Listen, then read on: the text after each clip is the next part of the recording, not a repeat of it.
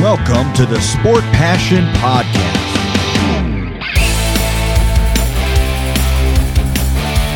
And here is your host, Lars Marendorf. Einen wunderschönen guten Tag und herzlich willkommen zum Sport Passion Podcast. Teil 3 der Vorschau auf die zweite Runde der NHL Playoffs 2022. Heute geht es wieder in die Eastern Conference und ich schaue auf die Serie zwischen den Carolina Hurricanes und den New York Rangers. Das ist die Serie um den Titel der Metropolitan Division und die Hurricanes waren auf Platz 1 in der Metropolitan Division mit 116 Punkten nach der regulären Saison und die New York Rangers waren auf Platz 2 mit 110 Punkten nach der regulären Saison. Daran sieht man schon, dass der Abstand nicht so groß war zwischen den beiden Mannschaften und tatsächlich war es so, dass erst im letzten direkten Duell am 26.04. Carolina die Metropolitan Division ja gewonnen hat, also diesen Regular Season Titel quasi und da mit einem 4 zu 3 erfolgreich war Ende April und damit dann eben die Rangers hinter sich gelassen hat.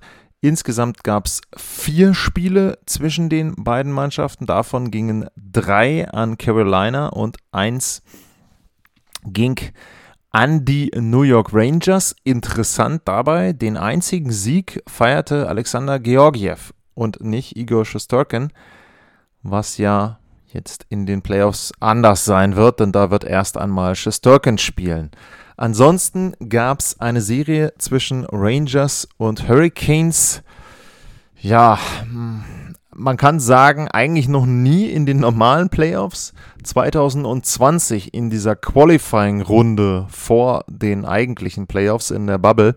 Da gab es schon mal einen Vergleich zwischen Hurricanes und Rangers, der ging ganz klar mit 3 zu 0 an die Carolina Hurricanes. Und das war damals in der Bubble die einzige Serie, die ein Sweep war. Also die Rangers hatten da im Grunde nichts verloren in dieser Runde und äh, was dann für die anderen Teams das Ganze noch ein bisschen schlimmer machte, war, dass sie zwar diese Qualifying-Runde gespielt haben, die Rangers, dass sie dann aber trotzdem in der Lotterie waren und den Number One Pick abgeräumt haben. Lafreniere, also das war schon für die anderen ja nicht ganz äh, so einfach und nicht ganz so nachvollziehbar, dass die Rangers da tatsächlich dann eben entsprechend dort mit teilgenommen haben und trotzdem einen Lottery-Pick hatten. Ansonsten, was gibt's zu sagen zu den beiden Teams, wenn man auf die reguläre Saison guckt? Die Carolina Hurricanes waren auf Platz 9 bei den Toren, die Rangers auf 16. Die Hurricanes hatten die beste Defensive der Liga mit nur 200 Gegentoren, aber New York war nicht viel schlechter, Platz 2, 204 Gegentore. Wobei ich glaube ich nicht vorwegnehme oder nichts äh, vorwegnehme und keine Geheimnisse verrate, wenn man sagt, dass die Hurricanes das Ganze eher als Team-Defense machen, was jetzt nichts gegen die Torhüter sein soll. Die waren auch sehr, sehr gut. Und bei den Rangers ist es eher so, dass man da sehr abhängig vom Torhüter, in dem Fall dann von Igor Shesterkin war. Ja, was gibt es zu sagen bei den Special Teams? Die Rangers mit dem be besseren Powerplay, 25,2% waren gut für Platz 4. Carolina in der regulären Saison auf Platz 13, hatte dafür aber das beste Unterzahlspiel der Liga. Die Rangers da auch solide auf Platz äh, 7. So, wenn ich mal die weiteren Statistiken durchgucke, Strafzeiten sind sehr ähnlich verteilt gewesen, aber die Hurricanes hatten einen sehr hohen Anteil an Strafen in ihren Spielen. Das hat sich allerdings, nämlich auch mal vorweg, in den Playoffs ein bisschen umgekehrt. Da ist es jetzt so, dass sie da ja, weniger Strafen haben als der Gegner, in dem Fall dann die Boston Bruins. Was gibt es sonst zu sagen? Die Carolina Hurricanes verhindern Schüsse des Gegners sehr, sehr gut. Da waren sie in der regulären Saison das beste Team. Sie hatten auch den besten Corsi-Wert. Da waren sie vorne mit dabei. Die New York Rangers hatten nicht überraschend die beste Fangquote insgesamt, aber Carolina war auf Platz 4. Also ich habe gesagt, die Torhüter waren da auch nicht wirklich viel schlechter. New York spielte in der regulären Saison den etwas physischeren Stil, will ich mal sagen, über 2000 Bodychecks, Platz 5. 1804 waren es noch für die Carolina Hurricanes. Das war Platz 21. Ja, und äh, eine interessante Statistik, die ist auch in den Playoffs bisher, ähm, zumindest auf New Yorker Seite, weiter ein Trend. Die Rangers waren ein schlechtes Face-Off-Team mit 48,1% und die sind jetzt aktuell das schlechteste Face-Off-Team in den Playoffs mit nur 43% gewonnener Anspiele. Also das kann durchaus ein Problem sein. Ja, ähm, was es noch zu sagen? Beide Teams haben sieben Spiele gebraucht in der ersten Runde, wobei Carolina jeweils in Front lag, sogar 2 zu 0 in Front gelegen hat nach zwei Spielen, 3 zu 2 nach 5 und dann eben Spiel 7 zu Hause gewonnen hat. Vergleichsweise souverän, sage ich mal, Spiel 7, auch wenn 3-2 ein knappes Ergebnis war, aber das Spiel an sich fand ich war eher verdient dann, dass man sagen kann, dass Carolina das gewonnen hat. Die Rangers mit einer Achterbahnfahrt in ihrer Serie gegen die Pittsburgh Penguins. Spiel 1 nach Triple Overtime verloren, also da im Grunde schon noch ein zweites Spiel obendrauf gehabt. Spiel 2 war das einzige, meiner Meinung nach, was sie überzeugend gewinnen konnten, 5 zu 2. Danach zweimal richtig auf den Deckel bekommen in Pittsburgh, 3-1 zurückgelegen. Ich habe die Crosby-Szene in einem Podcast beschrieben. Dadurch, dass er ausfällt, können sie einen 2-0 Rückstand aufholen in Spiel 5, gewinnen dann Spiel 5, gewinnen Spiel 6, auch das nach 2-0 Rückstand in Pittsburgh. Und Spiel 7 legen sie wieder zurück, Ende des Spiels oder im letzten Drittel gleichen aus und gewinnen dann nach Verlängerung durch ein Powerplay-Tor von Artemi Panarin die Serie 4 zu 3. Interessant sicherlich, ich habe gesagt, es gab nur einmal einen Vergleich zwischen beiden Mannschaften, aber sechs Spieler bei den Carolina Hurricanes haben schon mal für die Rangers gespielt. Tony D'Angelo, Jasper Fast, Antti Ranta, Brady Shea, Brandon Smith und Derek Stepan.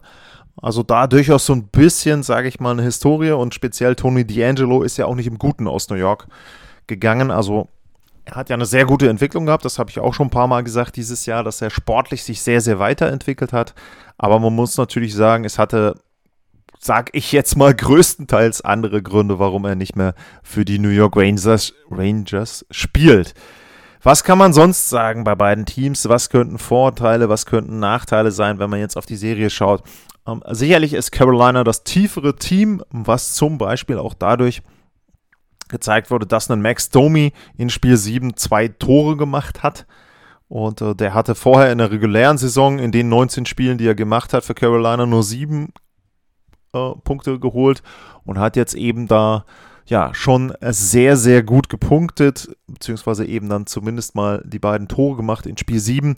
Ähm, generell ist es so, dass Carolina auch ein wirklich tiefes Team ist, wenn man sich jetzt einfach mal anschaut, die ersten Reihen, da muss man schon sagen, ähm, dass sie da auch Star Power haben, aber eben nach hinten hinaus aus, raus, also auch zum Beispiel eine dritte Reihe mit Niederreiter, mit Jordan Stahl, mit äh, Jasper Fast, schon eine sehr, sehr gute dritte Reihe dann auch haben. Bei den Rangers wiederum, wenn wir mit der dritten Reihe da anfangen, äh, die Jungen, äh, Lafreniere, äh, Cheetle und Kako haben zwischenzeitlich wirklich gutes Eishockey gespielt, das muss man echt sagen. Also die haben da schon gezeigt, dass sie, obwohl sie eben noch nicht viel Erfahrung haben, auch in den Playoffs Leistung bringen können. Wenn wir dann weiter nach vorne schauen, wenn wir uns die ersten Reihen der Rangers angucken, dann haben sie natürlich mit äh, Kreider, äh, Zibanejad, Frank Vatrano, haben da vorne eine gute erste Reihe. Vatrano auch ähm, gut begonnen, sage ich mal, seitdem er da ist, äh, nach der Trade Deadline. Ähm, Panarin spielt immer so ein bisschen, ja, also er hat seine genialen Momente, er hat aber auch Momente, wo man denkt, ähm, also so schlecht kannst du eigentlich gar nicht spielen, wie du da manchmal spielst. Äh, Ryan Strom, Andrew Cobb als zweite Reihe, Cobb auch eine gute ähm, Addition nach der Trade Deadline. Und ähm, nur bei den Rangers ist es eben so, man, wenn man dann eben die 5 gegen 5 Situationen sich anguckt, da sind sie deutlich schlechter als im Grunde alle anderen Teams. Das war schon in der regulären Saison, das war auch gegen die Pittsburgh Penguins schon so. Äh, sie haben sehr, sehr viele Torschüsse zugelassen. Sie haben sehr, sehr viele Torchancen zugelassen. Und im Grunde ist es so, dass die Rangers im Prinzip darauf bauen, dass Shesterkin sie da rausrettet.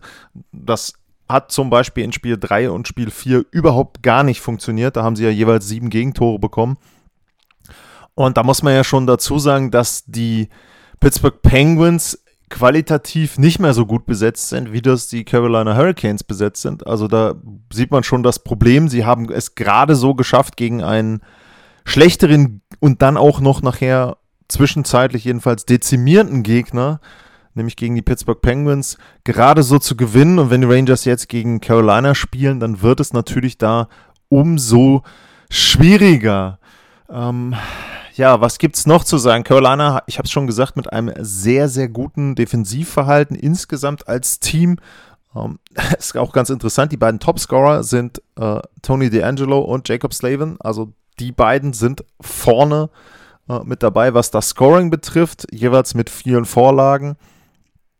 Und äh, die halten eben auch das Spiel und die Offensive auch am Leben. Äh, Slavin hat sieben Punkte bei 5 gegen 5 und ähm, das sind die meisten aller Verteidiger äh, aktuell in den Playoffs bei 5 gegen 5. Also ähm, das zeigt schon, wie gut er da eben auch bei gleicher Spieleranzahl das Spiel seiner Mannschaft antreiben kann von hinten. Äh, vielleicht auch so ein bisschen unterschätzt gewesen damals mit Dougie Hamilton zusammen. Und jetzt, wo Hamilton eben schon weg ist länger, ähm, kann er zeigen, was er auch alleine drauf hat. Also sehr, sehr gute Playoffs bisher von ihm. Und dazu eben, das muss man auch sagen, er hat zum Beispiel Boston sehr viel Schwierigkeiten bereitet, kontrolliert ins Drittel reinzufahren bei den Carolina Hurricanes. Die mussten den Puck dann tief schießen oder haben dann eben den Puck direkt vorne ähm, zum Anfang des Drittels, also im vorderen Bereich des Drittels verloren. Und ja, er ist schon jemand, der sehr, sehr gut eben da nicht nur defensiv steht, aber auch das Spiel eben einleiten kann. Guter Two-Way-Verteidiger, was man ihm manchmal ja gar nicht so unbedingt zutraut, denke ich.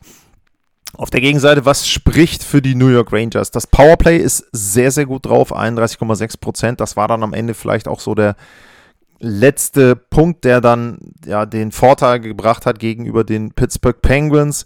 Die Rangers sind ein sehr physisches Team und haben den zweithöchsten Anteil an Bodychecks in ihren Spielen und sehen damit eben eine Mannschaft, die versucht, den Gegner ja da auch physisch eben unter Druck zu setzen, wobei man sagen muss, dass Carolina das natürlich auch, ähm, denke ich mal, ein bisschen ein Stück weit gewohnt ist und dementsprechend auch mit der Spielweise umgehen kann. Was man sicherlich sagen muss, wenn man jetzt über das Powerplay von New York spricht, das Penalty-Killing der Carolina Hurricanes ist im Moment nicht gut, hat nur 79,3 Prozent und da muss man schon sagen, das sollte natürlich besser werden und wieder in die Richtung des besten Unterzahlspiels der regulären Saison kommen. Ansonsten kann New York natürlich mit diesen Überzahlspielen einigen Boden, der bei 5 gegen 5 vielleicht verloren geht, wieder gut machen. Man muss natürlich aber auch dazu sagen, sie müssen erstmal diese Strafen ziehen. Und da war es wiederum so, dass Carolina es in der Serie gegen Boston ganz gut hinbekommen hat, dass die Bruins mehr Strafen hatten. Das war zum Beispiel ein Problem in der regulären Saison für die Hurricanes, dass sie da anteilig mehr Strafzeiten gezogen haben, also nicht gezogen haben, sondern bekommen haben als der Gegner. Und jetzt war es eben so, dass sie gegen Boston mehr Strafen gezogen haben als die Bruins.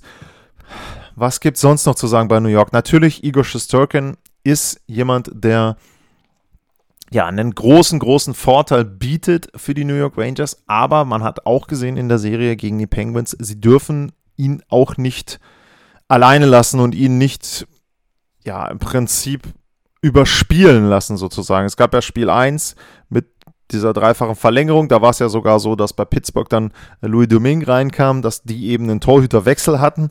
Und dadurch war der Torhüter dann auch nicht so, ähm, sage ich mal, müde Spiel 2, Spiel 3, Spiel 4, da hat man dann schon Schusterken angemeldet, speziell 3, 4, dass er eben wahrscheinlich doch ein bisschen kaputt war von den ganzen Spielen und von den ganzen Schüssen und auch von den ganzen Situationen dann, in denen er hoch konzentriert sein musste. Und wenn ihnen das natürlich passiert, dann bekommen sie gegen Carolina mehr Probleme noch als gegen die Pittsburgh Penguins.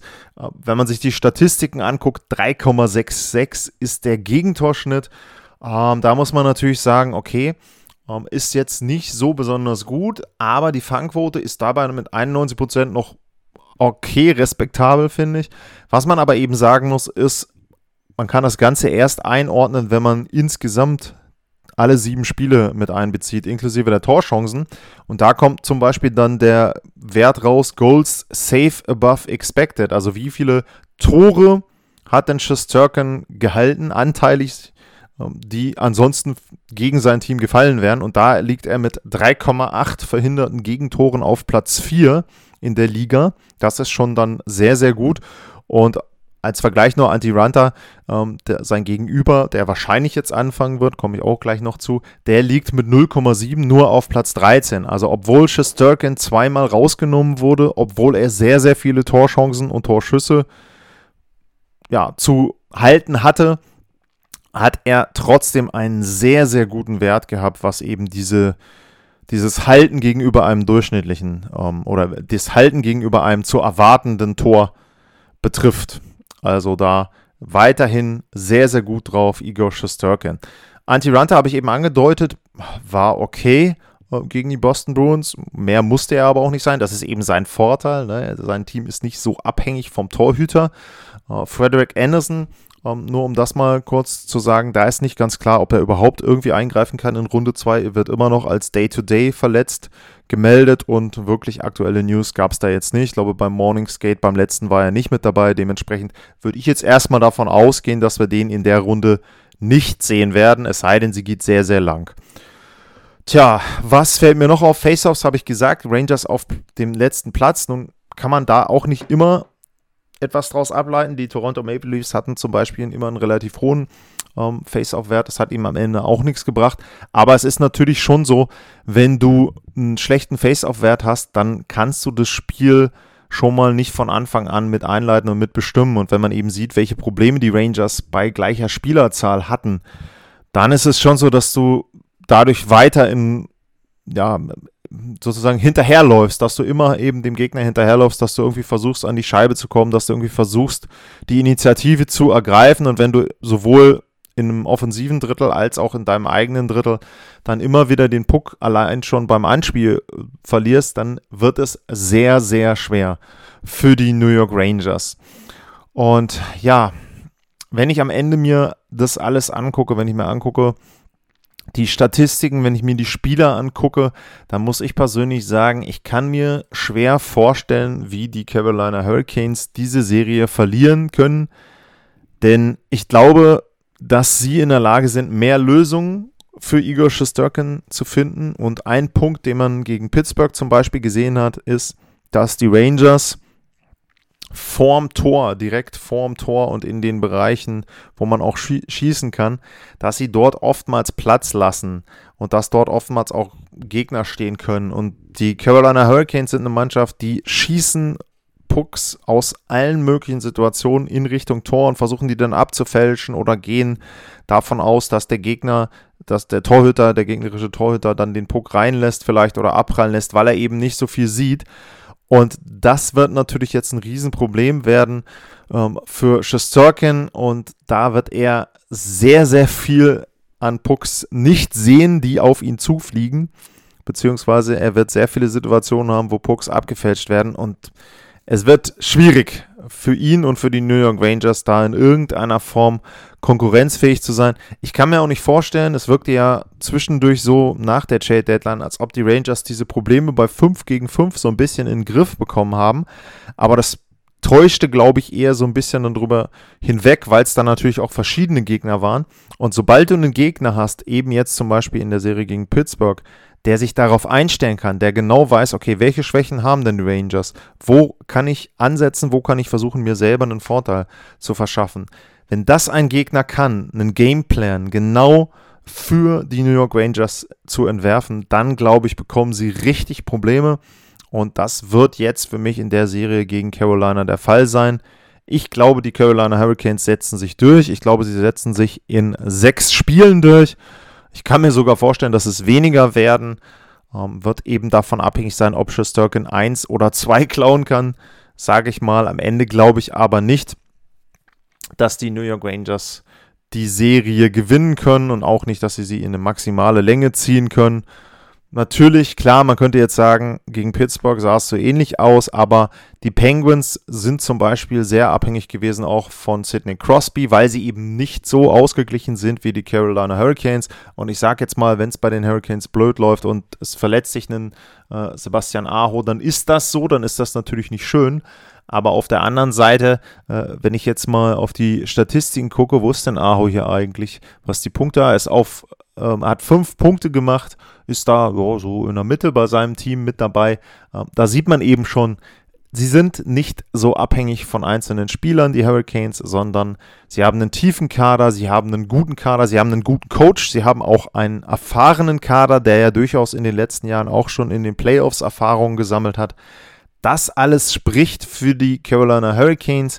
Die Rangers haben äh, mit Gerard Gallant auch sicherlich einen wirklich guten Coach, der auch gezeigt hat, damals mit Vegas, dass er einen tiefen Playoff-Lauf haben kann mit seiner Mannschaft. Die Rangers sind Underdog laut Statistik während der, fast während der gesamten Saison gewesen. Die ganzen Statistiken sprachen alle nicht unbedingt für die New York Rangers.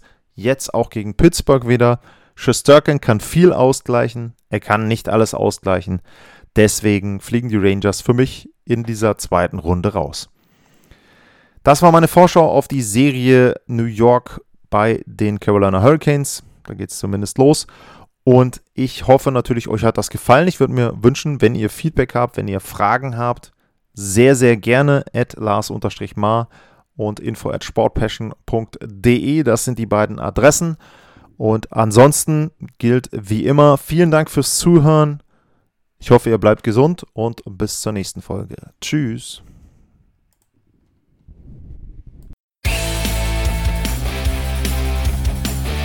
Sportliche Grüße. Das war's, euer Lars.